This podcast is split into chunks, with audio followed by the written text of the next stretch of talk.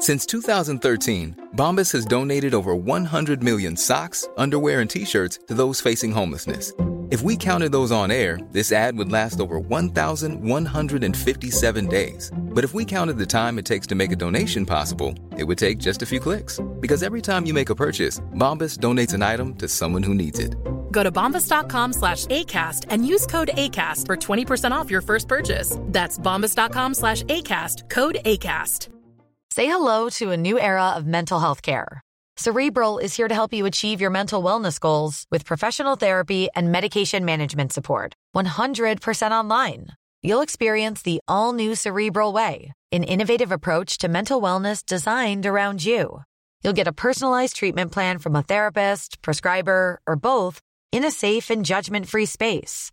Your cerebral therapist or prescriber will outline a customized plan with clear milestones along the way so you can get to feeling your best. With Cerebral, you're not alone in your mental health journey. We're here to empower you to live a fulfilling life. So take that first step towards a brighter future and sign up today at cerebral.com slash podcast and use code ACasts to get 15% off your first month. Offer only valid on monthly plans. Other exclusions may apply. Offer ends July 31st, 2024. See site for details.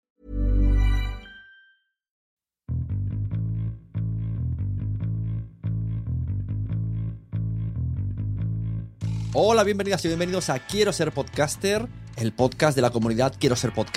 Lo que vamos a ver hoy, si estáis en YouTube o a escuchar si estáis en el podcast, es una de las citas que tenemos recurrentemente, de manera semanal aproximadamente, con unas de las personalidades que quiero daros a conocer cómo trabaja y aprender de ella. En este caso, Cristina Mitre, del podcast Cristina Mitre, de, la web de Beauty May. y hemos tocado cosas Mm, o sea, no me he dejado nada.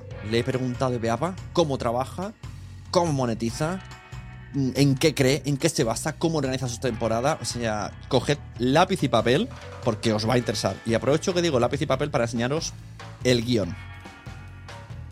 Este es el guion que he usado, ¿vale? Este sería el índice. Los que estáis en YouTube la estáis viendo y los que no, os lo leo un poquito. Hemos tocado, pues, eh, qué, tipo de equipo humano tienen, eh, la importancia del sonido, YouTube sí, YouTube no, cuántas descargas tiene, nos lo comenta, los mecenas, ¿por qué le mecenas y no patrocinadores? Hemos terminado con el podcasting y la mujer, hemos hablado de Marian Rojas, y mirad, aquí en gigante, 48.000 descargas tiene el podcast de la Mitre.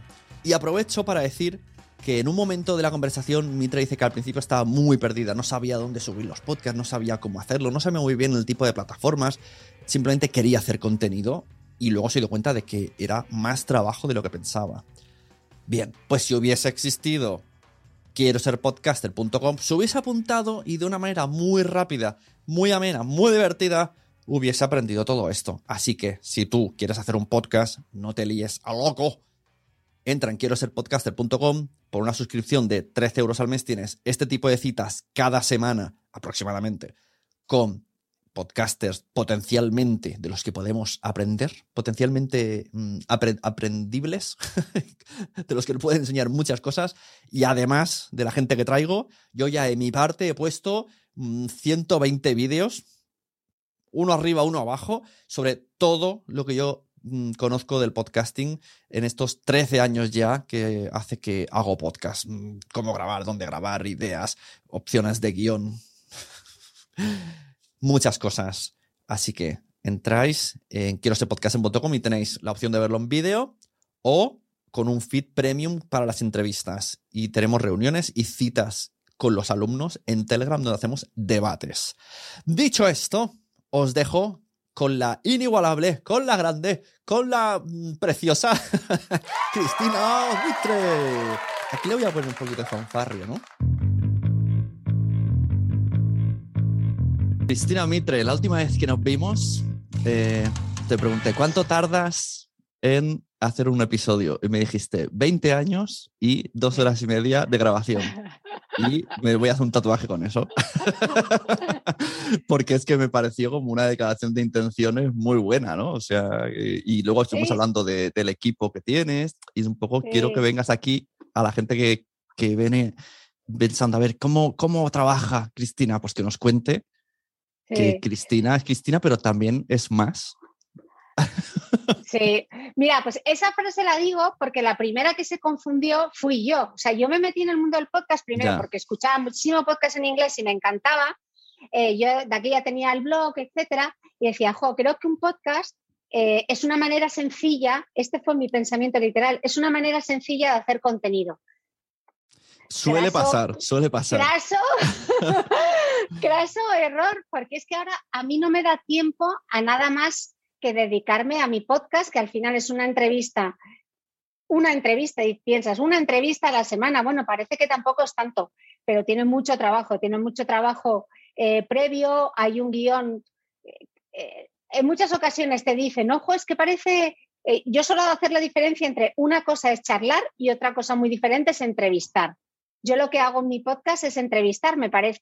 Hay otro tipo de podcast que, son conversacionales y son simplemente conversaciones que también tienen guion, pero exige un trabajo de guion diferente. Sí, sí, como esto que estamos haciendo ahora, que hemos quedado y yo me apuntado a otras cositas, pero yo vengo a ver a ver qué sale.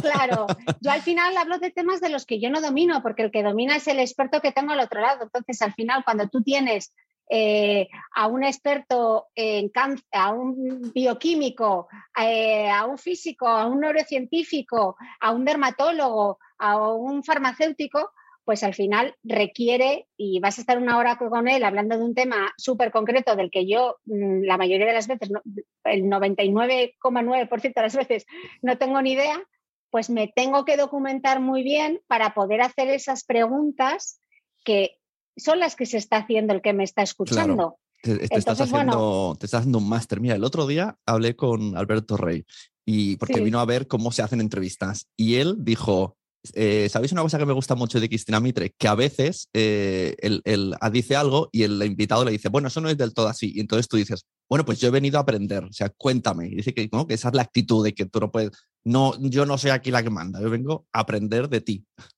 Claro, totalmente, porque al final yo no soy la protagonista de mi podcast, aunque mi podcast se llama el podcast de Cristina Mitre, yo lo que hago es dar voz y altavoz eh, a, esos expertos que realmente son los que dominan del tema y yo lo que intento ser a veces es como un paciente empoderado o un internauta empoderado que nos creemos que quizás sabemos del tema, pero realmente no sabemos.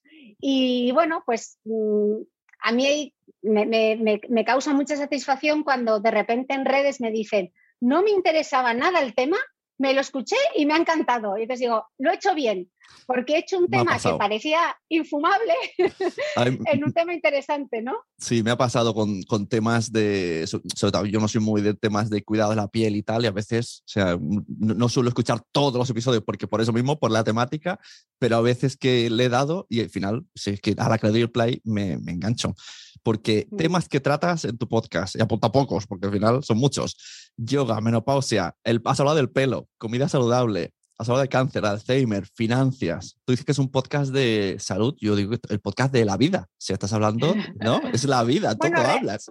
Realmente son siempre, eh, son siempre cinco temas. Porque, pero claro, son los temas muchas veces son los temas de la vida, o yo pienso en los temas que sacaría una revista femenina porque yo vengo de las revistas femeninas. Entonces es Salud, sobre todo con un foco de salud de la mujer, porque creo que hay bastante desinformación, temas como mm. la menopausia, virus del papiloma humano, eh, temas eh, de, cáncer ginecológico, bueno, eh, tema de salud y enfocado también en salud de la mujer. Todo lo que tiene que ver con el fitness, la nutrición, bastante crecimiento personal, todos los temas de salud mental están teniendo mucha cabida. Y luego también, de repente, eh, gente que quizá viene de la literatura o viene de la comunicación o no tiene absolutamente nada que ver con la salud, pero creo que tienen algo que, aportar, incluso finanzas, podrías decir. Pero las finanzas que tiene que ver con el estilo de vida saludable, pues mucho, porque en el futuro vamos a, necesitar tener ese colchoncillo de ahorro para poder vivir bien, ¿no? Y la salud en la vejez es muy cara, o sea que yo creo que hay que ir invirtiendo y por salud mental y por salud física. La, vejez es muy cara, me acabas de, pensar que, no estoy ahorrando para eso. Si no, estás, si no estás sano, la vejez es muy cara. Tú vete a ponerte un, ponte un implante de dientes. a ver cuánto te cuesta un implante. Cuida tu boca. Eh, lo decía Natalia de Santiago en el podcast, la inversión más sencilla, el hilo dental. ¿Y cuánta gente se pasa el hilo dental? Pues son esas pequeñas cosas que, igual que, que la gente lo escuche y dice, ostras, pues eh, no había caído. Claro, porque tú cuando te preparas una temporada, ¿cómo la, o sea, ya piensas, venga, 10 mm, episodios y van a ir de esto? ¿O piensas en las personas? ¿Cómo lo planteas? ¿O vas un poco a dos episodios vista o lo que te nace?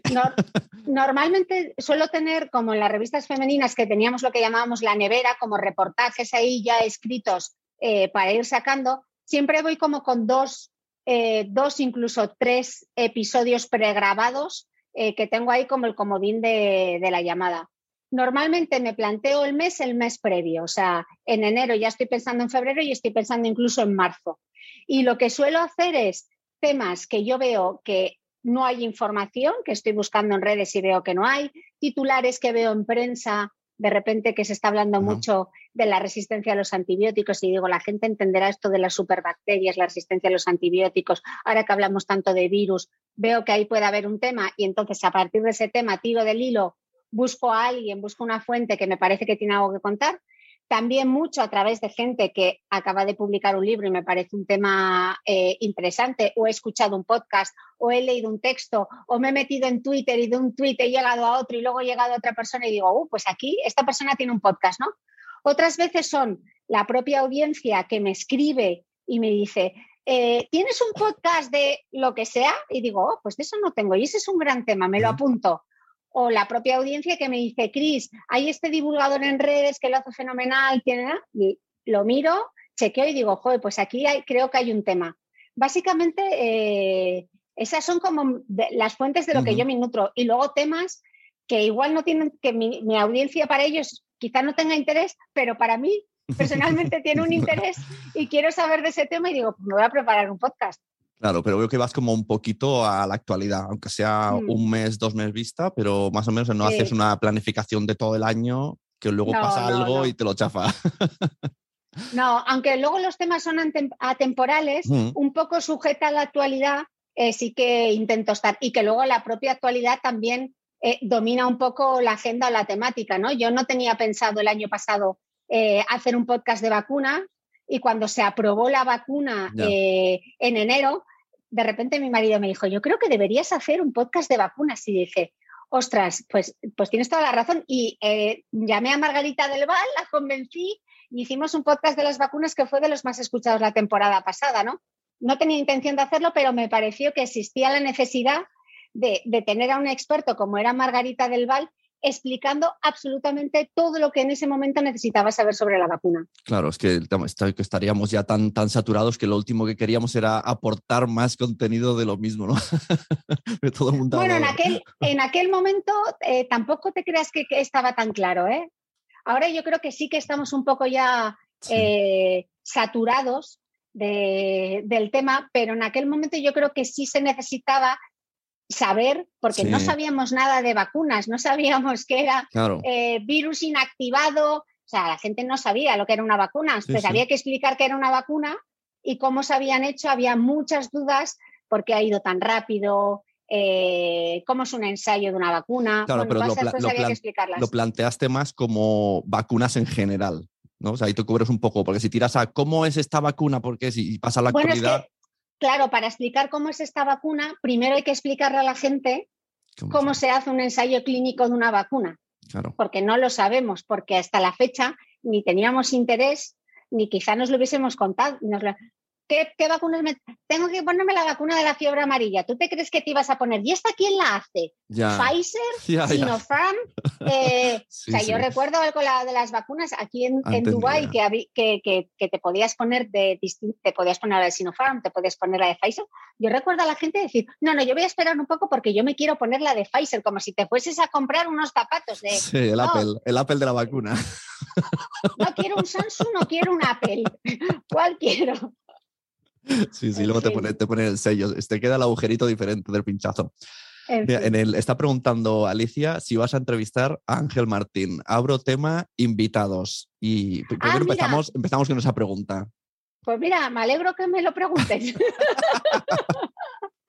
porque justo esta semana lo estaba considerando porque te leí a ti que te habías escuchado el audiolibro, y que te había encantado. Y de hecho tengo eh, eh, Storytel y tengo el audiolibro pendiente de escucharlo. Y luego escuché una entrevista que le hizo a él Mercedes Milán y me pareció que mm, se abrió tanto un canal, que contó tanto que dije, joder, creo que tiene un podcast. Lo que pasa que no sé si ya ha hecho más podcasts, entonces tampoco... Él tiene su eh, podcast que está entrevistando a gente, que está acá, es donde ha mm. escuchado lo de Mercedes Milán. Sí, yo te recomiendo, yo mm. me he comprado, tengo el libro, me lo he leído, y el audiolibro, y es la primera vez que son dos formatos diferentes. Porque es que se abre, nunca he ¿eh? visto, es que a veces medio lloras, como, joder, qué guay, que, que se abra tanto, ¿no? En su propio audiolibro. Bueno, sí, porque pues confiesa, confiesa cosas claro, eh, que para una figura pública. Claro, yo es que además no tenía ni idea, yo no sabía ni de qué iba el libro. Mira, mm. eh, personas pues que. Nada, me lo apunto. Apúntatelo, que, que, oiga esto también, que alguien se lo pase, que seguro que dice que sí. Que se lo pase, que se lo pase. que alguien le escriba por Twitter. ha dicho que sí. Otra persona que me fascina cada vez que la llevas, que además la, yo, yo no la he podido conocer directamente, pero he trabajado con ella, con Marian Rojas.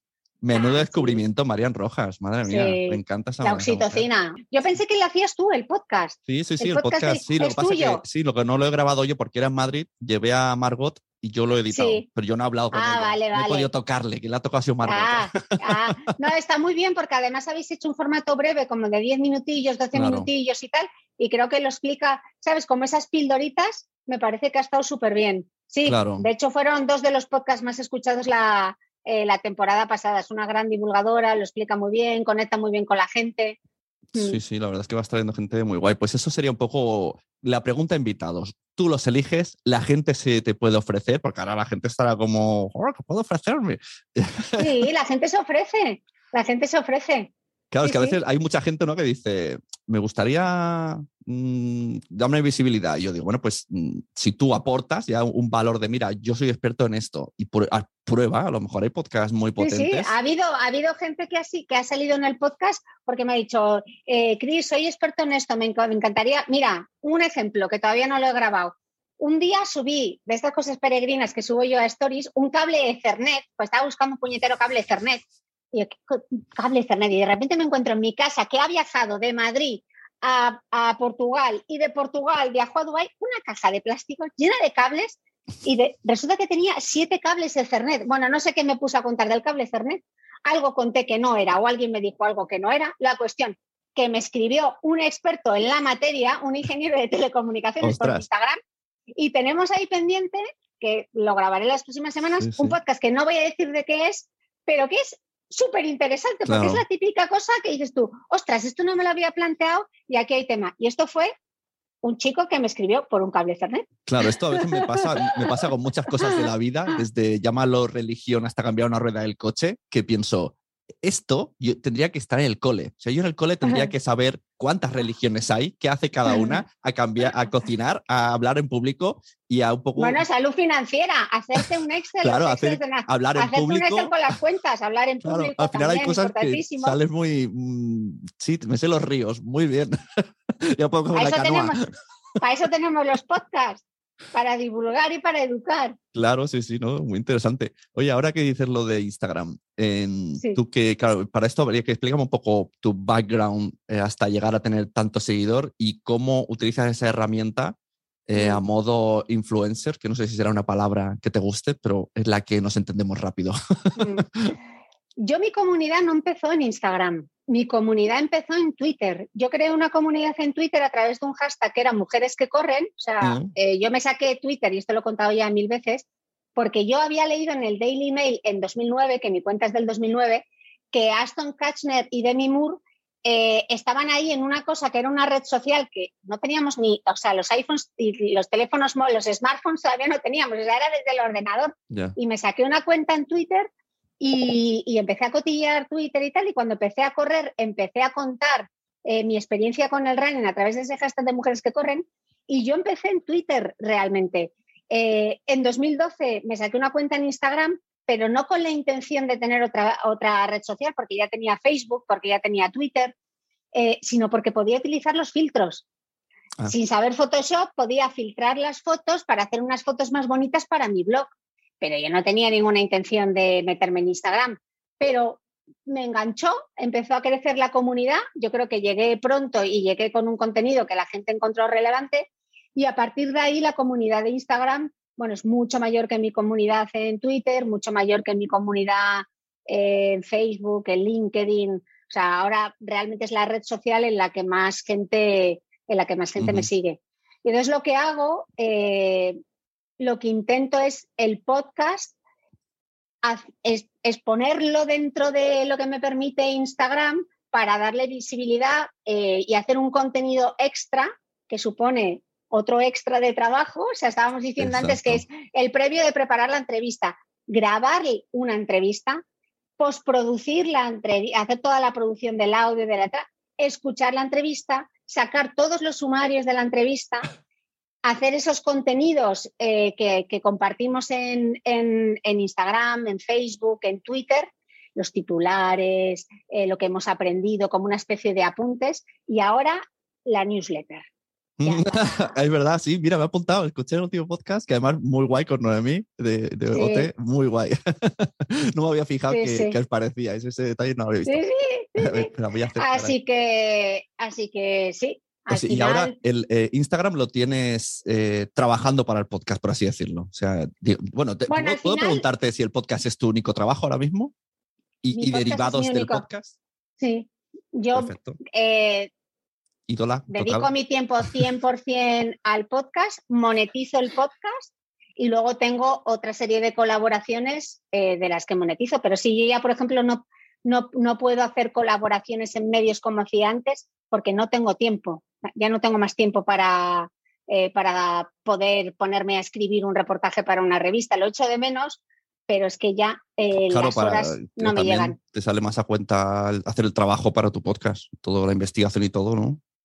Hombre, me encantaría porque echo de menos, me sigue gustando mucho las revistas femeninas, eh, les estoy muy agradecida y me encantaría seguir teniendo voz allí, pero me resulta muy difícil intentar compaginar todo y, intentar hacerlo lo mejor posible. Hay veces que me sale mejor y otras veces que me sale peor, pero intentar hacerlo con toda la calidad que yo lo quiero hacer eh, es muy difícil. Claro, entonces, eh, tema Instagram, pongamos, ¿cómo usas el Instagram antes del episodio, durante el episodio y después del episodio? ¿Tienes ahí una mm. estrategia hablando de episodio o de semanas o para que la gente Realmente lo que hacemos es, yo subo el episodio el domingo y el mismo domingo subo como los siete los ocho o diez titulares más importantes de esa conversación para que la gente tenga un poco de salseo de qué va el podcast y digo, uy, qué, Qué, interesante. Pero antes, haces previa. No, yo no cuento. No, vas calentando en plan como hacen los de marketing, no te dicen si quieres hacer vender sal el viernes, pues el,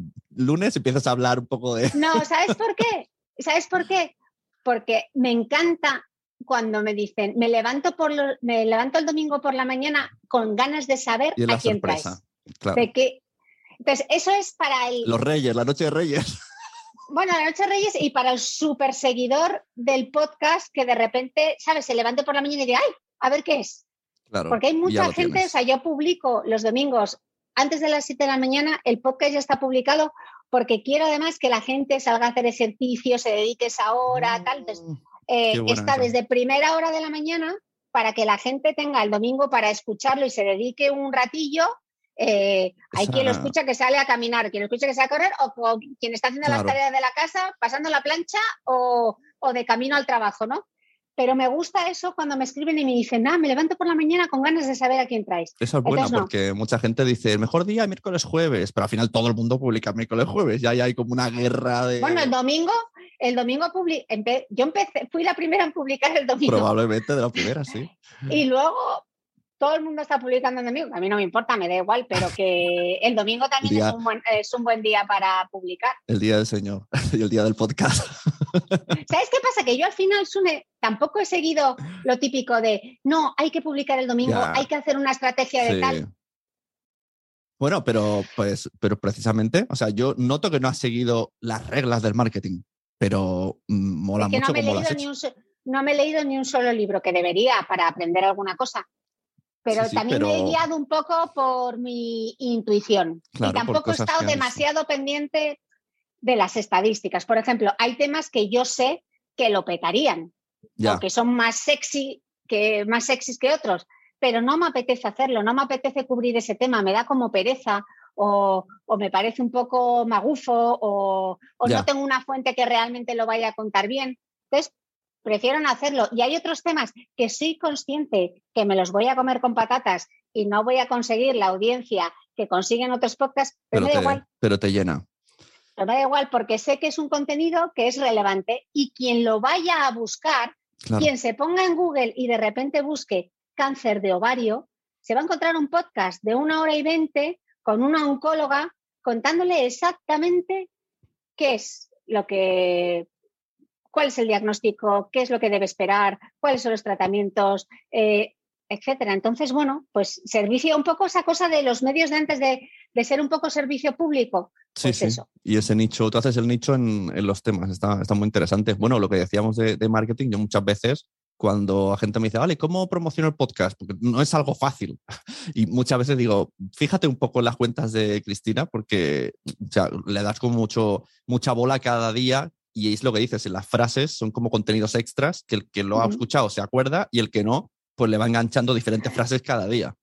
También te digo, ahora, o sea, el podcast es un medio 100% digital, pero tampoco está pensado para que sea fácilmente. Ya, no, no, es, buscable. Es no, muy no es buscable, no sé cómo es el término marketing. Sí, no, tiene SEO. y no, tiene SEO, es súper difícil. Sí, sí, sí. Eh, entonces, que yo, toda la gente que está haciendo un podcast, que eh, conseguir escuchas es un trabajo de. Es muy difícil si no tienes una comunidad previa, porque es difícil que te encuentren por SEO. Es difícil que las propias plataformas eh, te ranqueen, te posicionen, te saquen en destacados, porque tienen también sus propios intereses y sus, propias, sus propios programas que son los que quieren mover. Sí, sí. Y no para quien no sepa de qué hablan, que miren ahora Apple Podcast y vemos a tu banner rodeado de la cadena SER. Eres, eres la Galia. Pero está guay, ¿no? Está, hombre, está fenomenal. esperanza, dices, bueno, David contra Goliat, yo aquí en el estudio 54 con mi micro y mi grabadora, ¡jo! Pues qué, pues, está pues genial, qué ilusión. Sí, sí, desde luego. Se puede, se puede, lo que pasa que es un trabajo. o sea, yo llevo con el podcast desde 2018, publicando una entrevista todos los domingos, cogiéndome el mes del el, el mes de verano y no abandono ni en Navidad. Entonces, eh, claro, y hay que ser muy persistente, muy consistente, exige mucho esfuerzo. y que luego, la, buena noticia es que al final la gente sigue escuchando podcasts por recomendaciones de amigos. Entonces, que no infravaloremos el usar nuestras propias redes sociales, nuestro propio WhatsApp. O sea, todo eso eh, se construye, se construye así. Yo cuando empecé con, mujeres que corren, yo sí trabajaba para una gran revista, trabajaba para él, pero a mí él al principio cuando lo monté no me promocionó, no me promocionó. Claro. O sea, fue desde mi propia cuenta personal. Cuando se está en los grandes medios, sea plataforma de podcast, revista tal, eh, luego cuando, cuando el propio contenido, el que hace el contenido, tiene mucha repercusión, entonces sí, pero es un poco, ahora que él, puede darme a mí, le voy a, dar más bola para que su propia reputación mm, favorezca a la bueno, marca. Y que, y que yo creé una comunidad con mi contenido, no con el contenido que tenía en él, ¿no? Entonces, bueno, que, que, no se desanimen si al principio eh, no tiene la atracción que, que ellos buscaban. Yo, por ejemplo, estoy en Instagram porque ya tengo mucho recorrido en esa red social y me plantearía hacer TikTok, porque yo creo que hay muchas oportunidades para hacer contenido de podcast en TikTok, pero yo ya no puedo no puedes. plantearme hacer otra red social más. Entonces, si estás empezando con tu podcast, Instagram es muy difícil crecer ahora, pues igual en TikTok puedes crear una comunidad ahí y que vayas notando cómo llegas a una audiencia diferente a través de TikTok. Sí, sí, se está haciendo, se está haciendo. Se están poniendo clips de vídeo. O sea, podríamos aquí un trazo de nuestra entrevista con un subtítulo, 15 segundos, 30 segundos. Se está haciendo eso bastante. Igual puedes hacer crecer tu comunidad ahí antes, no lo sé. Quien lo ha hecho súper bien en TikTok, eh, te invito a mirar la cuenta. Sí, hola, hola. ¿Ahora? ¿No? Los, los AirPods se te han gastado las pilas. Hola, hola, hola. eso va a ser los AirPods. Ya está, ya está. No, es mi conexión que a veces es inestable. Vale, digo que quien, quien lo ha hecho estupendamente, que te invita a que eches una hoja a la cuenta, eh, los del Extraordinario, Marabat, han puesto Ah. texto, solo texto, ¿eh? Con, con la voz de hablando de, yo qué sé, pues sus temas, 15 segundos con ¿En y TikTok? tienen en TikTok 100.000 seguidores con 6 vídeos. Ah, les voy a seguir. Una burrada, la ha hecho súper bien, me, me encanta. Bueno, me encanta. O sea, lo de la historia es ayer. Es que se están haciendo cosas tan guays en Se están España. haciendo muy guays. Se están haciendo cosas súper chulas. Y el extraordinario es uno de los sellos. El de la historia es ayer. Es increíble. Nuria, que tú la conoces también, Nuria Pérez, Gabinete sí, de Curiosidades, sí, sí. que ha lanzado la cuarta temporada ahora. También maravilloso, ¿no? Eh, hay, más, hay vida más allá del podcast de entrevista, ¿no? Que yo me creo gusta, que la gente me gusta que digas esa frase teniendo eh, uno de los mejores podcasts de entrevista, porque la gente, además, me ha pasado muchas veces que piensa la gente, ¿qué puedo hacer? Un podcast, vale, entrevistas a famosos y ya lo tengo. Pues no, porque yo he hecho entrevistas a famosos y no, no llueve la audiencia de manera mágica. Tiene que Mm, haber algo más. Tengo que ser mm. yo el que atraiga y además el, el extra es el invitado. Pero un Mm. invitado, por muy famoso que sea, no voy a tener 10.000 oyentes por traer a, yo qué sé, a Felipe González o quien sea.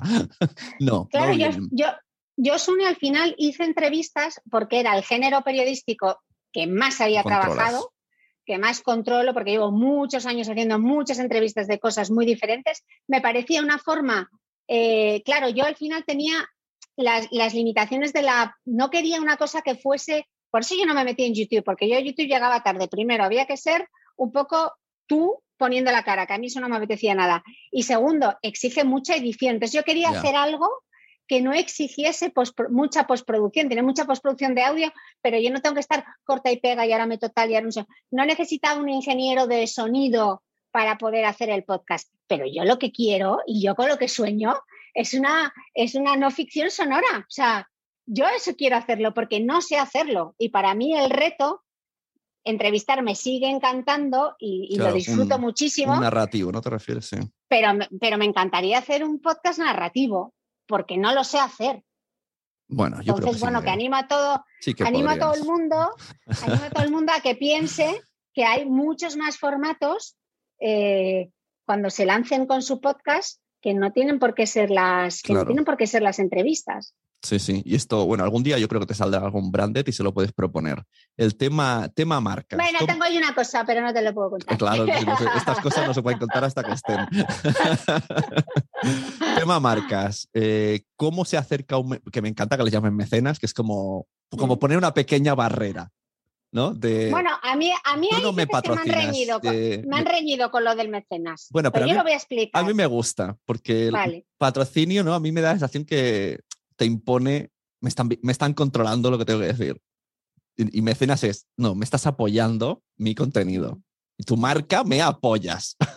Y, pero hoy soy libre. O sea, me, me da cierto y vamos, a, y vamos construir y vamos a construir juntos. Tú, yo, tú me vas a ayudar a mí para que Claro. yo pueda hacer este contenido de calidad, pero me vas a dejar que lo cuente yo con mis propias alguien, palabras. alguien que quiera ser tu mecenas, que a mí me ha pasado, ¿eh? Tengo clientes que me, me han sobrevalorado. Oye, ¿podríamos patrocinar a Mitre? Y digo, poder se puede, claro, escríbele. ¿Cómo, ¿Cómo hace una marca y qué condiciones hay que os propones? ¿Cómo, cómo, cómo se juega ahí? Pues mira, hay dos maneras. Marcas que me gustan a mí y entonces hago toc toc. Que, que debe ser la mayoría, vuestra- ¿no? Debe ser la mayoría bueno, también. ahora ya, eh, ahora ya no tanto. Al principio era tal cual. Claro, por si la gente, mucha gente está esperando, no, no me vienen patrocinios, que a lo mejor hay que toc toc. Vamos, toc toc, a puerta fría, email, mira, soy Cristina Mitre, tengo un podcast, te voy a explicar que, era así, te voy a explicar que es un podcast, o sea, mi primer mecenas, Claro. que fue Ginea, o sea, los de Ginea querían colaborar conmigo y yo les dije, no, no, hay que hacer un podcast. O sea, la, la, eh, Leticia Zapatera, a quien le estoy inmensamente agradecida, me debía mirar diciendo, un podcast, que es un podcast? Mira que es un podcast. Claro, era como Pero le conté, mira, hay una oportunidad de crear contenido aquí, de hacer Mm. contenido a la mujer, vamos a ir de la mano, tal, no sé. Y lo, y lo sacamos adelante. Y eh, pues luego vinieron otras muchísimas marcas y muchas veces, es- la mayoría, las primeras temporadas, incluso te diría alguna de la última temporada, he sido yo que he ido a la marca y le digo que me encantaría colaborar con ellos porque creo que compartimos valores, creo que hay una oportunidad de, de- de crear un contenido que sea relevante sin que sea eh, tan publicitario, pero que la marca tenga su presencia y que yo cuento las historias como las cuento. Entonces, una marca que lo colabora conmigo en el podcast sabe que la presencia de su producto va a estar en las cuñas. La cuña pre-roll, la cuña mid-roll, que la voy a locutar yo, que yo voy a escribir el texto, que lo vamos a consensuar, pero hasta ahí. O sea, no se meten en el contenido, no deciden titulares, Em, Esto sí te lo proponen, pero tú sí que, ¿no? Si pones, yo qué sé, que te imaginas que ir a hacer un contenido de in vitro y no, te acercas a una clínica y dices, mira, tengo esta idea. Porque veo que hay conflicto de intereses. Ah, y, si hay de, y si hay conflictos de intereses, lo declaro. O sea, por ejemplo, me ha pasado un anunciante colgate. Que te he visto en la tele, te he visto en la tele. sí que me parecía que había la oportunidad de hacer un podcast hablando de salud eh, bucodental. Entonces lo que hicimos era con un, con un odontólogo, grabamos un podcast sobre salud bucodental donde las cuñas eran de colgate y yo al principio del podcast aclaraba, este es un contenido en colaboración con colgate, pero no hablábamos de producto durante la entrevista. O sea, no se hacía una sola mención y las menciones de producto iban en las cuñas publicitarias. Entonces, si es un contenido que a mí me parece relevante, que a mi audiencia le va a parecer relevante, que yo hago una declaración de conflicto de intereses antes de empezar el podcast o digo, eh, la persona que va a hablar es embajador de XXX, de la marca que sea. no le veo el problema.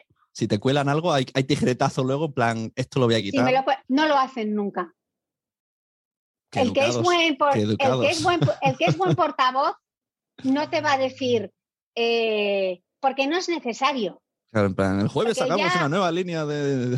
No, porque no estás hablando con una persona de formación que tiene esa deformación de hablarte de su producto. Estás hablando muchas veces con embajadores de marca que están relacionados con el producto, pero que son externos. Entonces no suele ser eh, no suele ser, el, no suele ser un problema. pero me, me gusta mucho ¿eh? lo de que pienses el conflicto de intereses cuando a, primeras la gente piensa, quiero hablar de esto, voy a hablar con esta marca. Pero claro, en el fondo es un poco pan de hoy, que te pagan este tal, pero a lo mejor hambre para mañana, porque te cierras a que la competencia en el futuro también venga. Bueno, sobre todo que yo lo que tengo es credibilidad con la gente que me escucha. Entonces yo creo que le debo, igual que cuando yo hago un contenido eh, patrocinado en Instagram, yo no te escondo la colaboración en una maraña de hashtags abajo poniéndote ad o colaboración. te lo voy a escribir adelante y te voy a poner eh, la etiqueta que me permite Instagram, porque a mí no me avergüenza. Entre otras cosas, primero, lo he elegido yo. Y segundo, a mí no me avergüenza. Ese, tú ves a Rafa Nadal, tú ves a Rafa Nadal que vaya a Roland Garros, es que se pone el reloj y coge el trofeo y dice a mi sponsor. El reloj, por delante. Que se, pero esto, esto que has dicho es, es, es, el, es, el, punto, que la gente tiene vergüenza a que le digan, ah, te estás vendiendo, algo bueno. No te estás vendiendo, o sea, mientras tú no los escondas, o sea, el problema es que, que, que tú los escondas. O sea, que tú pases un contenido eh, sponsorizado como si fuese un contenido editorial. Pues no, yo en mi, en mi blog desde el principio, eh, desde que, desde que me hice independiente, ya no lo tenía con medios, sino que era mi blog, desde 2016 tiene un apartado de política de publicidad responsable, donde yo explico cómo me financio, cómo pueden las marcas trabajar conmigo. Em, explico todo, porque yo creo que esto se ha desarrollado tan rápido que eh, los medios y los eh, influencers o los creadores de contenido han ido un paso por delante de la propia legislación. Entonces, muchos de ellos tampoco eran creadores de contenido profesional, no han estado en una redacción, no saben que una cosa es un public reportaje y otra cosa es una cosa editorial. Tú de repente eres un influencer, sacas máscaras de pestañas y la marca Puturru de Foie te dice, pues si sacas mi máscara de pestañas, te pago. Y dice, ostras, pues yo le iba a sacar de todas formas, si es una marca buenísima, pues que me paguen. Claro, pero estás pasando como que era algo genuino, que era que te gustaba. entonces pierdes tu credibilidad, ¿no? Bueno, y es que ese, tema últimamente... pero ya hay legislación, pero Sune, ya hay legislación. O sea, quien ahora no declara los conflictos de intereses, tiene un problema, porque ya hay legislación. O sea, ya hay un código de buenas prácticas y de buenas conductas. Y yo creo que hay que dejar, yo he explicado muchísimas... Eh, de, esto tienes, tienes un programa de esto porque me parece muy interesante. ¿eh? El tema, mm, no sé si tendría vinculado a los derechos, porque sería un poco, hay como derechos de imagen, derechos de tal y, derechos de, de, conocer, la verdad, no saber cómo se, diría. Derecho de bueno, yo creo que cada uno debe hacer el ejercicio porque sabe perfectamente si... Eh, yo es como lo hago, porque al final es como yo me siento cómoda. Que otro se siente perfectamente cómodo simplemente diciendo que es una colaboración abajo del todo, fenomenal. Pero yo no trabajo así. Entonces, como no quiero eh, que alguien me pueda echar en cara que no lo declaro o que no lo hago, lo declaro y, y, yo he enseñado a mi audiencia también al principio, más allá de enseñarles dónde se escuchaba el podcast, porque era importante. Yo soy muy pesada con las estrellas y con las reseñas. Y una vez me dijeron, es que lo repites mucho y le digo, claro. O sea, es como si tú no te promocionas. Pues, exacto, es la, call to action que dicen. Lo he mirado hace, hace un rato y lo he flipado. ¿Tú sabes que tienes 7.900 votos en Apple? 7.900 personas. Y, me leo, y me leo las reseñas. Me las leo. es que porque veo que siempre en tu episodio una de las, de las llamadas de atención es déjame estrellas y además añades que, que me ayuda. Es que ayudan. no es un déjame porque quiero subir el ego, no. Échame estrellas porque va a hacer que otras personas lo descubran. Exactamente, porque dependes de los algoritmos. Es que lo único que parece tenemos ser, estrellitas. Parece ser, parece ser que con las estrellitas que no cuesta nada, parece ser que con las estrellitas, parece ser, porque Apple tampoco nos cuenta, parece ser que eso nos beneficia. Entonces, mi contenido, o sea, sigue siendo Sune, multiplataforma. O sea, yo no. te, iba, a hacer esa pregunta, ahora vamos, ahora vamos ahí. Vamos, vamos. me gusta el marrón, no, sigue, sigue con, lo que decía, tu contenido es multiplataforma. Eh, claro, yo no voy a pedirle a mi audiencia que, pague por mi contenido, porque yo lo que quiero es que mi contenido llegue al mayor número de personas que sea posible. Em, pero claro, es que me dedico en cuerpo y alma a hacer ese podcast. Entonces, de alguna manera, yo lo tengo que, monetizar, porque no solamente estamos hablando del equipo, es que en el podcast ahora hay eh, una redactora, una persona que hace toda la postproducción del audio y otra persona que hace toda la dirección de arte de todo el material gráfico que hacemos. Claro, somos varios, somos, somos varios trabajando. Bueno, y ahora ha entrado también una persona en comercial porque ya no daba abasto para responder a las cosas de, colaboraciones. Sí, sí, claro, que esto se, pierde mucho tiempo. Yo que estoy ahora con eventos y tal y empiezo a odiar ese punto del negocio. Entonces, claro, somos cinco. Claro. Sí, sí. y, en algún momento del episodio dices comparte, porque a veces se nos olvida a, los consumidores que cuando algo nos gusta hay que compartirlo, porque tú, tu compartido puede hacer que, tres más lo oigan y se multiplique de manera exponencial. Yo creo que sí lo digo, pero en Instagram tengo hecha una ilustración eh, que va siempre al final de los sumarios donde le digo, si te ha gustado, dale aquí para compartir, aquí para mandárselo a no sé quién. Eh, sí, intento porque al final, lo que os decía, lo que, lo que comentaba antes, ¿no? La gente escucha podcast sobre todo por recomendaciones. Sí, sí, Entonces, esto, me lo ha hecho Molo también. La audiencia tiene el poder, o sea, tiene el poder a través de sus recomendaciones, a través de sus estrellitas, a través de las reseñas. Eh, y la verdad que la gente es súper cariñosa, ¿eh? porque hay veces que me escriben y me dicen, es que Cris, yo te escribo, ni, yo te escucho en Evox, eso te cuenta.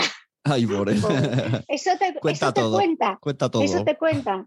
Y también decirles, bueno, no siempre tenéis que comprar los productos del, podcast, faltaría más, pero solamente con que hagáis clic en, en ese link que va en mi blog, eso ya me suma. Creo que al final es pedirle gestos sencillos a la gente por un contenido que mucha gente de verdad eh, valora y aprecia, ¿no? Y yo creo que el que, el que realmente es súper fan del podcast, pues lo tiene como súper integrado, ¿sabes? Escucha el podcast y, da las estrellas. O de repente te dice, hacía dos semanas que no te daba estrellas, ya me he metido y ya le he dado estrellas. Ahora que sepa la gente que en Spotify también te puede dar estrellas. Lo tengo que cambiar porque ahora solo digo, solo digo en Apple Podcast. claro. es que al final da un poco de rabia aparecer y hablar de todos, ¿no? De, darle estrellas en Evox, no sé qué, parece que estás aquí haciendo la lista de la compra. Ay, sí. Bueno, a ver, más hablado de, lo del equipo, que lo tenía yo aquí apuntado, pero ya mm. lo has mencionado. Em, tema calidad de audio, que es algo que no es súper primordial, pero sí lo es. O sea, no, o Hay sea, que dar un mínimo. Claro, un buen. solo- hay mucha gente, a mí me viene a veces clientes que digo, mira, al final me dicen, al final lo voy a hacer gratis en Anchor. Y no, sé- no sé en su cabeza qué significa eso, pero luego lo oyes y dices, ah, ya sé lo que significaba, que lo vas a hacer que suene mal. Entonces, un mal audio sí te descarta totalmente y eso te has preocupado muchísimo. ¿Cómo lo haces con la gente?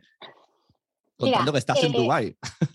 Eh, un audio que no, no se pueda escuchar bien es infumable. Tú no estás una hora.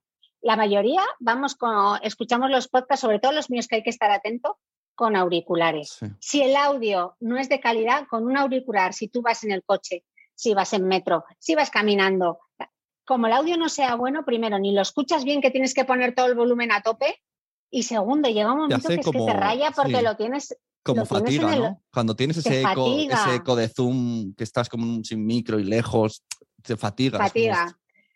Entonces yo esa parte tuve claro desde el minuto uno que era lo único que me parecía fundamental eh, en lo que sí debería invertir y en lo que sí debería externalizar. Claro, y aquí Porque- algo importante, o sea, está claro que un- uno como podcaster dice, me compro micro o grabadora, pero tú vas más allá y piensas, y el invitado también, que esto es lo que nos olvidamos muchas veces, nos olvida la gente, no, el invitado que, que entre, eso- que entre como pueda.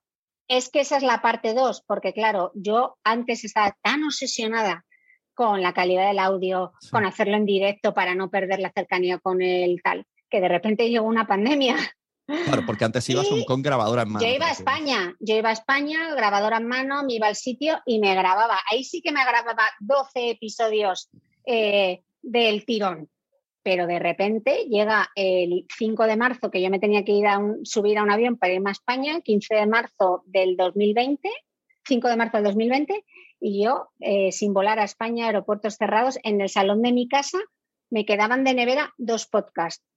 ¿Y, y ahora qué hago? Pues Pues- nada, improvisamos. Eh, al principio utilizábamos el Zoom, pedíamos al invitado que con su móvil se grabase, luego montábamos mi pista que me grababa aquí con mi grabadora y ahora ya José Olcina de Grabaciones Itinerantes, que es eh, eh, la persona de audio mm, maravillosa que tengo en Valencia, hace el triple salto mortal y me dice, pues ahora le vamos a mandar al invitado su micro, que es el mismo micro que utilizo Claro, yo en. Dubai con su grabadora. Entonces, el, el invitado recibe la grabadora con el micro, se graba su propia pista, que también nos ha pasado que no lo graben. Sí, que puede pasar, pero haces Que me ha copias. pasado- Ha- Haces copias, sé yo. Me ha pasado esta semana que he grabado hora y media de podcast y no se ha grabado. No se ha grabado nada, nada, pero has hecho copia. Un- Pero un día sí que me- te pasó y hiciste copia, porque un día lo escuché. Bueno, por Zoom, por grabo Zoom. por Zoom, pero ¿Ves? Ah, Eh. Incluso, incluso Mitre tiene fallos, ¿eh? Porque también eso- Hombre, mil veces. Y otras veces que de repente estoy en mitad de la entrevista y digo, le hago todo el cross-check de chequea que lo tienes puesto, que tal, no sé qué, y la que se olvida de de grabar soy yo. Bueno, sí, me fui, hace, me fui hace poco con mi mujer, que tengo el podcast este de Cuando los niños duermen, a un sitio que además era como una especie de... Nos invitaban a ver una cosa de Papá Noel, tal y cual. Voy con mi grabadora y me dejo la e- tarjeta SD y las pilas, que todo me lo tuvo que dejar él. Y fue como, y mi mujer, pero tú no trabajas de esto. Y yo, ya, pero no uso la grabadora nunca. Se me olvidé todo, me tengo que dejar la SD, las pilas. Bueno, a mí me pasó, Sune, que claro, llevaba tanto tiempo grabando en remoto con la grabadora puesta para mi micro que me fui a Gijón, grabé con Marcos Vázquez, ta, ta, ta, ta, ta, ta. su micro, menos mal, recogió su audio, pero mi micro no, porque se me había olvidado cambiar los ajustes de la grabadora. Y, Pues yo me tuve que volver a regrabar a mí de las que, mira, te apunto en la lista de las personas que se ha redoblado. No eres la única, ha habido gente. Mil veces. Me- me- y en dos idiomas, porque claro, he hecho podcast también en versión original en inglés y en español. Entonces, me he doblado, primero he grabado el podcast en inglés del tirón y luego con el podcast doblado me he doblado a mí misma, que manda me moles, ¿eh? esto, esto no lo he escuchado, pero en- esto no lo he escuchado yo. Y, y la parte del otro sale en inglés, pero lo explicas lo No. que está. Hemos hecho el mismo podcast, lo hice con que me encantó. Ah, vale, con la misma persona y los dos bilingües. Funcionaron, funcionaron súper bien y mira que el 90% de mi comunidad es en España, pero la gente lo debe utilizar para aprender inglés, eh, porque las diferencias entre un, entre un episodio y otro eh, eran mínimas, o sea, habían funcionado los dos súper bien. Entonces, yo lo que hago es la entrevista en inglés con el invitado, tengo una con Esther Perel y otra con Dolly Alderton, hacemos la entrevista en inglés y publico ese episodio en inglés sin traducción simultánea y luego ese episodio yo me doblo a mí misma al español, entonces sale la pregunta en español sin el inglés y el invitado hay un voiceover. Eh, está por debajo el inglés y por encima el español. Madre mía, e- eres. Imagínate el curro. Sí, sí, sí, jolín, qué guay. Eso mola, o sea, mola una vez que lo has hecho. Antes de estar pensando, pues, ¿para qué me he metido? Trabajera, trabajera. Pero, pero está guay hacerlo en otro idioma y poder hacerlo en el idioma de, del invitado y que luego la gente además lo disfrute y lo valore, Sí. ¿no? ¿Y no, no has pensado sacar quizá no este podcast o otro o, o más episodios, pero enfocado totalmente? Venga, ahora público americano. Me voy para allí. Yo De mi- a de Latinoamérica, yo, yo de, de Mitre Show, de Mitre Show, a ver si Molo Cebrián, que lo peta en México, eh, eh, yo también consigo llegar a México, al todo el mercado latino de Estados Unidos. Me encantaría. O sea, el 90% de mi audiencia ahora está en España. O sea, que imagínate el potencial Sí. que hay. Ostras, eh, pues yo también, cuando has dicho eso de, digo, pues ya también Latinoamérica, que son más, más bilingües, No. a lo mejor, es que, no sé, el- el- el- a lo mejor es por temática, ¿no? Que la salud mental se lleva más en, en Latinoamérica y la belleza se está... Es que no yo no sé. sé cómo, yo no sé cómo Esto lo ha es, es- estudio de la sociedad. Porque yo creo que Molo tampoco sabe muy bien eh, qué fue lo que disparó, pero ha llegado allí, se ha, hecho, se ha hecho su nicho y a mí me encantaría, porque creo que los temas que yo, creo que los temas que yo toco eh, son completamente atemporales, con Claro. lo cual eh, perfectamente lo que contamos en España totalmente fu- funcionaría para, para el mercado latino, ¿no? Claro, No sé, por- ojalá, me encantaría, la verdad. Porque ¿en cuántas descargas estás? Esto lo puedes decir, porque muchas veces ya me- Sí. me- hay clientes que me dicen, ¿no? ¿Cómo- ¿en cuánto están las escalas? Y yo digo, a ver, y yo te puedo decir más o menos lo que creo que tiene Mitre, pero nunca lo Yo sé. sí, porque, porque las paso a los anunciantes, o sea que porque yo paso las escuchas auditadas por Spreaker Ajá. para que puedan ver cómo ha funcionado. Mira, el mes de septiembre, todo el mes de solo el mes de septiembre, llegamos al medio millón de escuchas en ese mes. Y luego los últimos seis meses por episodio al mes, o sea, no long tail, Vale. solamente ese mes, ese episodio, son 48.000 de media. Madre mía, te estaba, meses. te estaba yo quitando la mitad ¿eh? cuando hablo de ti. Madre mía, me voy a apuntar en grande. Pues y ahí diciendo, diciendo que tienes la mitad. apúntatelo. Apunto, me la que la- están auditadas por Spreaker, o sea que no es que me bien. hecho yo así, sí. Bueno, Sí, incluyendo YouTube, ¿eh? que mi podcast sí está en YouTube, Mira, pero eh, YouTube lo, es residual. lo tenía apuntado, O sea, digo, ya no sé si sacarlo, pero ya que lo has dicho, ¿cómo? Pero lo tienes en YouTube solo en audio, audiograma, Solo en audio, solo en audio. y no te funciona, pero sí te encuentran. O sea, re- ¿recomiendas estoy. hacerlo? Porque Yo mucha sí. gente que al final dice, ah, no me vale la pena porque solo es un- una foto, pero Una foto. Pues yo tengo igual de podcast que hay 7.000 escuchas. es que eso sí, eso sí hace SEO. El Y YouTube eso sí. hace SEO. Es la claro. primera vez que podemos decir Por por, SEO. Claro, por eso estoy. Porque hay mucha gente que tiene tan integrado el YouTube que directamente entras. ¿Por qué no voy a estar en YouTube? Si es una ventana buenísima, no me cuesta un extra estar en YouTube, lo coge directamente. Hombre, a mí lo que me gustaría es- sería ser Rich Roll y tener mi estudio súper guay montado y hacerme video podcast. Pues me encantaría, pero como estoy en, en Claro. el cuarto de invitados de mi casa, aquí agazapada en el estudio 54, pues no lo puedo tener. Vale, Pero ahora, encantaría ahora, hacer que videopodcast. te- voy a, te voy a, vamos a ver si esto es, eh, ¿no? Tiramos una piedra y a ver qué pasa en el futuro. ¿Te has visto que Arturo González Campos lo acaba de fichar Movistar? Han cogido el podcast de eh, Mi Año Favorito y se lo Sí. llevan a Movistar. O sea, tal cual, podcast a Movistar. No sé si le pondrán más luces, más gente, público. Movistar, llámame que te voy a hacer las entrevistas. Eh, bien, vale, me gusta que no has hecho ni, ni hace falta la propuesta. Si el podcast da el, el, pas- el salto a la tele con, y te montan ahí un morning show, late show de entrevistas, Sí, lo que pasa es que yo no ¿Estarías sé si mi dispuesta? formato, yo sí me encantaría Yo explorar creo que todas en el las futuro, oportunidades. yo te digo, o sea, desde ya, vi- visto, visto este movimiento de Movistar y algún otro que hay por ahí que van y vienen, he, he oído, hay rumores de nadie sabe nada, que no, Sí. lo he leído, no sé si es una fake news, pero hay rumores también. Va a pasar el que los podcasts los veamos en Netflix, eh, va a pasar, esto va a pasar, porque yo creo están que tirando ayuda, o mucho. sea, yo, yo creo que, que ayuda.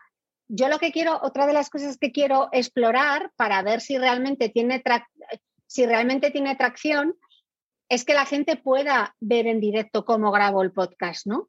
Y vivir la experiencia del podcast un poco Hombre, diferente y ver cómo se hace y ver cómo se hace la entrevista, ¿no? Eso, es- eso sí que me gustaría explorarlo. Luego no sé si eso tendría tirón, eh, o sea, las entrevistas que hace Iñaki, eh, Iñaki Gabilondo, que hacía Movistar con su programa, Sí. eran un poco lo que hago yo. Al final es hablar con científicos, ta, ta, ta, ta, voz en off, y es una entrevista one to one, ¿no? Sí. Lo, lo que hace los de Mm. BBVA, que lo ponen en YouTube, al final es una persona Ah, delante de otra. Total, total. ta, La de aprendemos juntos. ¿No te han llamado? No sé. Aprende- aprendemos juntos. No, Ah, no me han llamado. Pues no me han ya, llamado. otra. ya- Sune, otra- vas a tener que ser mi, mi- mi representante a ver si me mueves un Claro, poco. a ver, Ángel Martín, que, que, que llames a la Mitre. Eh, BBVA, que llames a la Mitre. Que me llamen. Movistar también, te paso tu, tu número. bueno, yo creo que todo lo que sea eh, que ayude al medio a crecer y que nos dé visibilidad. Yo, por ejemplo, estoy súper contenta de que ahora vaya a haber unos premios eh, organizados por Prisa y por Spotify, los ondas, y que sean los ondas del podcast, Sí, sí. porque eso es un impulso para el medio 800 brutal. apuntados. Hay 800 personas. 800. Yo me he apuntado, yo me he apuntado. Ah, Claro, sí, pero digo, hay 800 Con personas que, que se creen que merecen un Ondas. Ese sería, eso es mi, titular. hay mucha fe, hay mucha gente auto que se quiere mucho. pero es maravilloso porque eso quiere decir que hay 800 personas dedicándose a su podcast y lo viven con tanta pasión que sí. creen y consideran que, que merecen estar entre los nominados. A mí me parece, ¿Ves? Aquí o se sea, me parece quién- genial porque es quién una es positivo y quién es negativo. Yo lo he visto más por el hay 80 personas que lo creéis. Bueno, creen en ello y yo creo que muchas veces los proyectos solo salen, o sea, no siempre salen si crees en ellos porque yo he creído muchas cosas y no me han No salido, salido. pero necesitas Claro. creértelo. Pero si no crees, seguro que no. si no crees, si no crees en tus eh, en las posibilidades, si no crees en ello, es muy difícil, es muy difícil, porque cuesta mucho Sí, esfuerzo. porque hay, hay Y- mucho desierto, ¿no? Muchas horas, muchas semanas, años de qué estoy haciendo. Si, si solo estoy gastando. Claro, este tú- tú esfuerzo. en, el, pu- en el momento en que tú empiezas a añadir gente a tu equipo, eh, de, de verdad podías permitírtelo? O, o fue en plan, voy a empezar a hacer esta apuesta? por Mira, los primeros, yo tuve la suerte eh, que eh, José, José Olcina, yo lo había conocido porque hicimos un documental juntos y le dije, mira, quiero hacer esto, pero ahora mismo no tengo pasta. Y me dijo, no te preocupes, eh, cuando tú puedas ya me pagarás.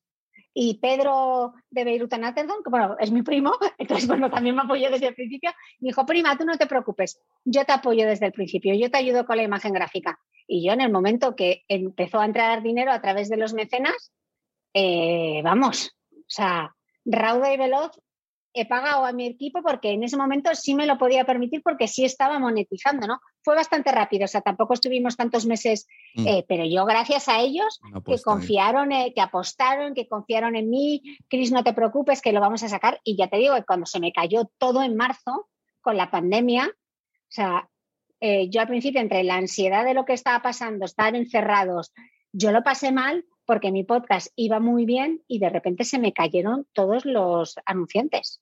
Claro, claro. Bueno, sí, sí. Que claro, después yo, De todo este esfuerzo, total. eh, Yo fue el, fue el mes que me decidí ser 100% podcaster, porque tenía clientes. Y ese mes me dijeron, vamos a estar cinco meses sin hacer podcast. Y me quedé como, vale, tengo ingresos cero ahora mismo. Claro, de repente se. Luego, la verdad que fue como súper rápido y como todo el mundo estaba encerrado, todo el mundo quería hacer directo, Claro. todo el mundo quería hacer podcast. pero yo me saqué de la manga eh, un podcast extra que hacía, además del de los domingos, eh, un- uno sobre la pandemia Y, y, ya te digo, o sea, gracias a que el equipo también me dijo, Cris, tú esto no te preocupes, esto lo hacemos porque creemos que realmente eh, es importante hacerlo. Y bueno, y, y, así, y, así, ha sido. Entonces, que además habías venido para esto y no hemos hablado al final de esto. El valor de, del equipo. Cuéntanos, ya así para ir cerrando. Mara, y, y una, última, una última pregunta extra que no quiero que se me olvide la mujer y el podcast. Luego hablamos de eso, pero eso ya como, mm. como extra. Y lo de las plataformas tampoco hemos hablado. Bueno, al final, al final sí lo has dicho, ¿no? Vale. Sea, has dicho que quieres tu, tu, Yo te quería preguntar si, si te han tanteado, pero puedo imaginarme. Como pero ya has todos. dicho. Bueno, mira, yo he tenido ¿No? yo que tantearme, yo tengo que hacer toc toc. Aquí es la diferencia. Como Pero- a todos, yo creo. Pero claro, ya lo has dicho que al final quieres tu contenido en abierto en todos lados y que, que también para eso se necesita que la gente comparta, ponga estrellitas entre los enlaces que pones de anunciantes, al menos para pensárselo. Todas estas cosas, todos estos hechos ayudan a que Mm. nadie pague. Bien dicho está.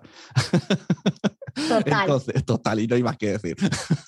Que en un futuro, quién sabe. ¿Y spin-offs? ¿no? ¿Spin-offs? ¿No aceptas spin-offs? Que ya no tengo más. Es que tampoco, tampoco, tampoco quieren spin-offs. No, no, la policía no es tonta. la policía quiere tu audiencia, no quiere, no te quiere a ti realmente, quiere tu audiencia. ¿Qué te va a contar? Me voy a contar, Exacto. Entonces, el equipo, cuéntanos aquí. El Oda- equipo, eh, mira, esto, esto lo voy a poner en redes. Te voy a cortar aquí y vas a salir todas las redes. La importancia de tener un equipo. Pues mira, uno es bueno en la medida que se rodea de los mejores. Y yo tengo a los mejores. Así, así te lo digo.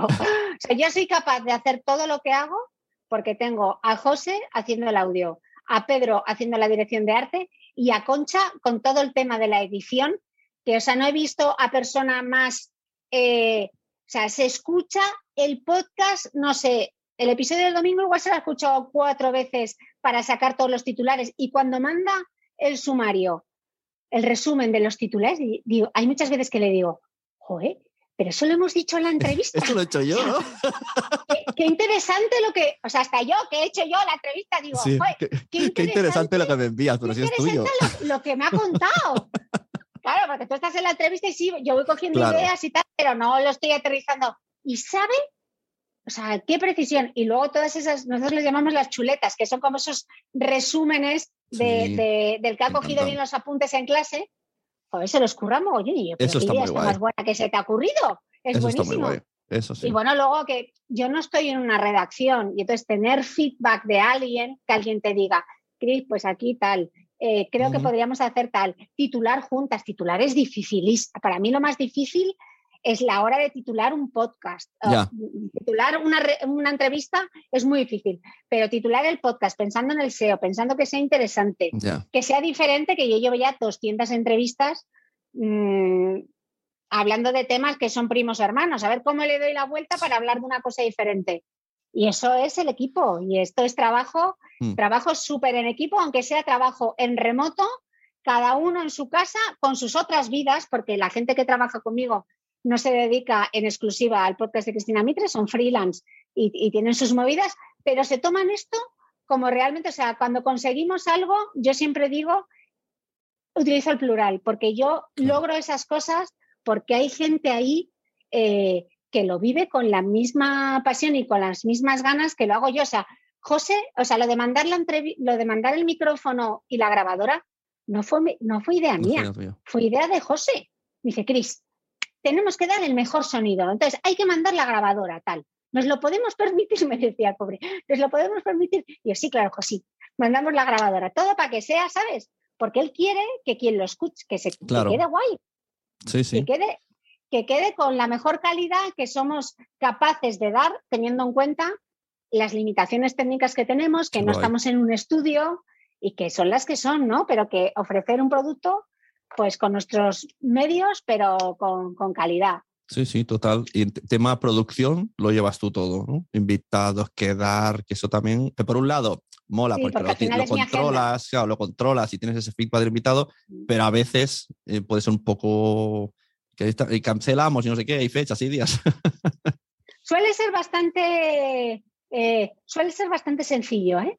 Luego tengo al típico invitado eh, al que persigo, a ver si me da una entrevista en algún momento. ¿sabes? Bueno, venga, otra vez le voy a volver a escribir. A ver si, a ver si. Ya vendrán, Pero ya sí, vendrán. la mayoría de la gente, la mayoría, nunca me he encontrado, me he encontrado muy poca gente que me haya dicho que no quiere venir al podcast o que no lo encuentra relevante. No, la mayoría no. Sí, sí, muy guay. Y cerramos, tema eh, podcasting y la mujer. Yo creo que esto es un temazo, aparte de que ya lo suele ser en la sociedad, pero aquí eh, temazo en positivo, ¿no? O sea, yo creo que el podcast, eh, yo, mm, bueno, estoy haciendo una cosa que ya sabes y, y he puesto en, en de esto, en un, es que no puedo decir dónde porque si no van a ir lo van a ver. Bueno, he puesto podcasting el hogar de la mujer. Yo creo que es- se ha encontrado un sitio para contenidos totalmente y muy relevantes, muy interesantes, que podemos escuchar todos y que tenéis un Mm. espacio que a lo mejor precisamente por esto, porque no hay jefes, podéis hacer cómo, cuándo, dónde y lo que queráis. Bueno, yo creo que hay quien le da la flexibilidad para poder eh, conciliar. Lo, lo que sí es cierto es que, em, fíjate que los mayores escuchantes de podcast son ellos, no son las, no son las mujeres ¿Sí? de Estados Unidos. En Ah, vale, porque es que mi propia estadística me dice que el No. 70% son chicas. yo mi audiencia, el 90% de mi audiencia son mujeres, que a veces me preguntan, es que Cris, también somos nosotros los que te escuchamos. Y yo "O- os lo agradezco y os quiero y quiero hacer contenido para vosotros, pero el 90% de mi audiencia son mujeres. Pero en Estados Unidos, eh, la mayor parte de la audiencia es masculina. Eh, en España no lo tengo tan claro. Yo creo que son mujeres, porque es que En yo España no lo ma- sé. manejo muchos podcasts míos de clientes de la red y, y es que casi todo, la estadística que me explique siempre son mujeres, pero muy alto, ¿eh? En- o sea, 60, 70%. En España no lo sé. Desde luego que mi propio podcast eh, sí que son casi todas mujeres, pero en Estados Unidos la mayor audiencia, también por el tipo de géneros que triunfan en Estados Unidos, True crime. eh, que son true crime, etcétera. Entonces, bueno, eh, eh, la audiencia es primordialmente masculina. En España hay muchísimas voces femeninas y yo me alegro de que cada vez más mujeres se animen al podcast porque eso significa que nuestra voz se escucha. Entonces, igual en los medios generalistas no hay tanto hueco, pero sí hay hueco para que tengas tu propio podcast. Igual no te dan una columna para que puedas escribir, o igual no sabes un reportaje, pero puedes tener un podcast. O puede haber un podcast de mujer que tiene la sensibilidad. Yo muchas veces, ante un determinado tema que lo puede hacer un hombre o lo puede hacer una mujer, tiendo a que sea la experta quien me lo cuente, tiendo a que sea una mujer quien me lo cuente. Si puedo encontrar un portavoz de eso, ¿no? Darnos voz entre nosotras. Y yo he sacado podcasts producidos por mujeres, les he dado visibilidades de mis canales muchísimas, si considero que el podcast es bueno, claro, muchísimas veces. O sea, primero porque me gusta y segundo porque creo que si yo con mi, con mi visibilidad puedo impulsar el trabajo de una compañera, pues también me lo voy a hacer con de un hombre, pero con especial cariño, Sí, sí. mimo y cuidado el de una compañera. Totalmente. Y además, ya te lo digo siempre, que cuando llegó tu podcast, que el podcast es el podcast de Cristina Mitre, no es de Beauty May, ¿verdad? Es el podcast de Cristina Mitre, Vale. por el SEO. Por el El de SEO. Beauty Mail, Beauty Mail 2012, te sacas una plantilla de WordPress, no piensas dedicarte al mundo de online, estás en la revista, encantada de la vida, y te pones un nombre que es impronunciable. Sí, bueno, a mí me cuesta. Bueno, pues mejor, porque siempre le digo el podcast de Mitre, digo así, sé que lo digo bien y no es solo por cercanía. Que yo siempre te digo que para mí yo noté un cambio de público cuando llegaste. O sea, yo siempre decía antes conseguir oyentes de podcast era ordeñar la vaca y gotita, gotita, gotita. Y llegaste tú y abriste ahí como una, un porticón y venga, audiencia. Y, le Yo creo que, es- y generaste yo creo que se otras- juntaron, Bueno, puede ser, pero porque tú eres muy se modesta. pero- juntaron dis- pero No, yo vi, pero sí me- claro, y a sí. partir de tu podcast hicieron más podcasts. Quizá Mm. queriendo ser igual que tú, tal, por lo que sea, pero hizo una rueda nueva que empezaron a salir otros y esto fue como un- el principio. Sí, yo creo que además, creo sobre todo que se juntaron distintos factores. Yo cuando lancé el podcast no tenía ni idea de lo que era un hosting. Yo decía, vale, quiero hacer un podcast. ¿Y esto dónde se sube? No sabía que existía. O sea, tuve que preguntar mucho para averiguar, primero, cómo se grababa, Claro. con qué se grababa, dónde se subía, qué programas había para hacerte autoedición Claro. si te lo querías hacer. Claro, tenía que hacer, tuve que hacer todo ese trabajo previo. y Ahora- muchas ahora veces como- no había como- información. Como está, Ahora, quiero ser podcaster, pues ya estás apuntando y ya está. Claro, Ahora meto se aquí mi apuntan, cuña. Esta es mi cuña de pago. Claro, hay empresas que te hacen consultoría y que te ayudan a saber cómo hacerlo, pero cuando yo me puse, o sea, yo recuerdo que eh, ir a la primera, las primeras jornadas de podcasting y yo no tenía nada que ver con la gente que hacía podcast allí. Era mucho más nicho, Más muy, frikis. muy diferente. Dilo tú, más, más frikis, más frikis. No, no, bueno, era antes era antes era- todo más friki era un, todo. per- era un público, era un perfil diferente. Tampoco estaban las plataformas apostando por el podcast como apuesta ahora Spotify, eh, como apuesta ahora Apple Podcast. Eh, o sea, Ya. yo no sabía ni que existía un ranking Sune. O sea, yo recuerdo que subí el podcast y dije, bueno, a ver qué tal, a ver qué tal. Y de repente me llama un amigo y me dice, Chris, estás número uno en, en iTunes, porque no era Apple Podcast, era Sí, iTunes. Y iTunes. yo, ¿cómo? O Al, sea, no lado, de, al lado de Madonna. Flipé, claro, es que yo no sabía ni que había un ranking. O sea, imagínate el poco conocimiento que tenía. Pues se desarrolla eso, se desarrollan las plataformas, Sí, se desarrolla la, es- la escucha. No había, AirPod- no había auriculares de este tipo todavía.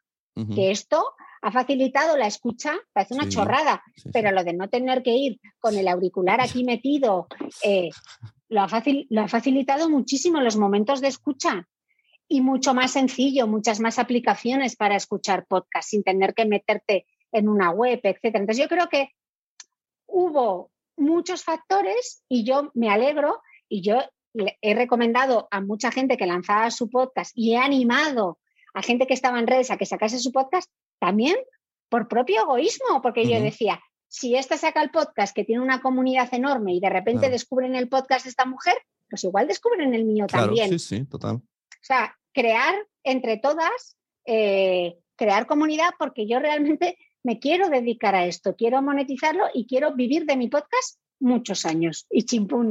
Muy bien, me ha encantado el, alegato. bueno, pues que tengamos Alegato final. alegato final, que tengamos Mitre para mucho tiempo. Eh, Ojalá, ojalá, Muchas ojalá. gracias siempre que cuando te pido cosas me dices que sí, sin dudar, así que agradezco todo. Y nada, ya te dejo descansar. Muchas gracias a los que han venido aquí, los que lo van a ver luego, lo pondremos en YouTube y en todos lados. Eh, deja aquí tu Ah, página, web. Sí, bueno, si quieres leer los comentarios a ver si así como para terminar. Muy majos, muy majos. Nada, eh, que me pueden encontrar el podcast de Cristina Mitre. Lo metes en Google y sale un montón de cosas. Y si Hala, no, mira, en Instagram. Me, me buscas en Google, esto ya es otro nivel. O sea, ¿cuál es tu web? El me buscas en Google. El- me buscas en Google el podcast de que con todo lo que he escrito, si llevo desde 2010, y- si llevo desde 2012, No hay más, no hay más podcast de Mitre. imagínate. Ojo que sí, sí imagínate. hay, hay otro Entiende tu mente de Spotify. Esto, esto es brutal. Yo le digo a Alexa, ponme este. ¿Ah, sí? Y sale otro, otro chaval hablando con ¡Ah! muy, que es otra calidad muy más. Eso lo pasaba a él. Le digo, a ver, tú que estás en Spotify, diles que, que algo hagan, que no pido yo a Alexa, me sale otro tío. Mal, Muy mal, mal, eso no se hace. muy mal. Es molo, que es único y irrepetible. Ahí está. Bueno, Cristina, muchas bueno, gracias. Sune, Nos un vemos, placer. que Muchas gracias bien a ti. y ya nos vemos. Gracias por contar conmigo. Nada, Un abrazote. Hasta luego. Bye. Chao. Está feo decir que es mi crash podcastera, o sea, estaría años escuchándole. Podría estar hablando con ella de tema creación de contenido toda la vida. O sea, qué maravillosa es Maitra. Tenéis que escucharle, tenéis que seguirle, compartirle, mm, sponsorizarle y todo, porque la verdad es que ha sido un ejemplo, ha sido un referente. Bueno, yo solo tengo palabras buenas para Mitra, así que solamente terminar recordándoos que podéis ver más entrevistas de este estilo en quiero ser podcaster.com. Por ejemplo, tuvimos a Molo, hemos tenido a Marabat, hemos tenido a Manuel Bartual, hemos tenido a mm, Pacheco, hemos tenido a Miafón, vamos a tener a la chica que lleva el canal de YouTube de Hada de Fresa, mucha gente. Y además reuniones con los alumnos que hacemos a veces en Zoom, a veces en el canal de Telegram cuando no queremos poner la webcam. Os invito a participar. Quiero ser podcaster.com. Quiero ser podcaster.com. Es una suscripción, te puedes dar de alta, te puedes dar de baja, apuntarte al feed privado, consumir todos los vídeos. Hay vídeos de todo tipo de nivel, desde acabo de descubrir el podcast y quiero saber qué es, hasta quiero mejorar muchas cosas.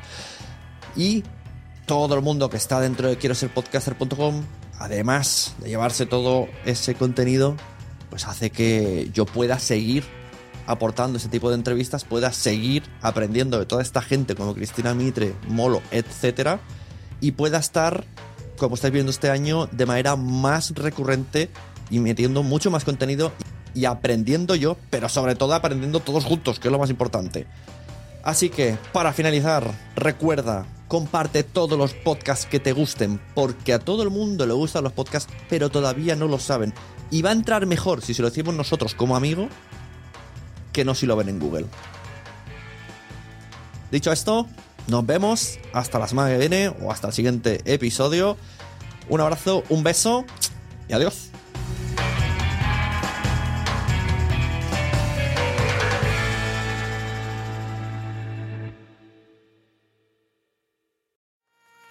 ¿Te ha gustado este episodio? Pues vuelve al siguiente a por más. Y si te has quedado con muchas ganas, entra en nuestro premium. Quiero ser podcaster.com barra premium. Ahí tienes un montón de episodios más, además sin cortes y muchísimas cosas más extras.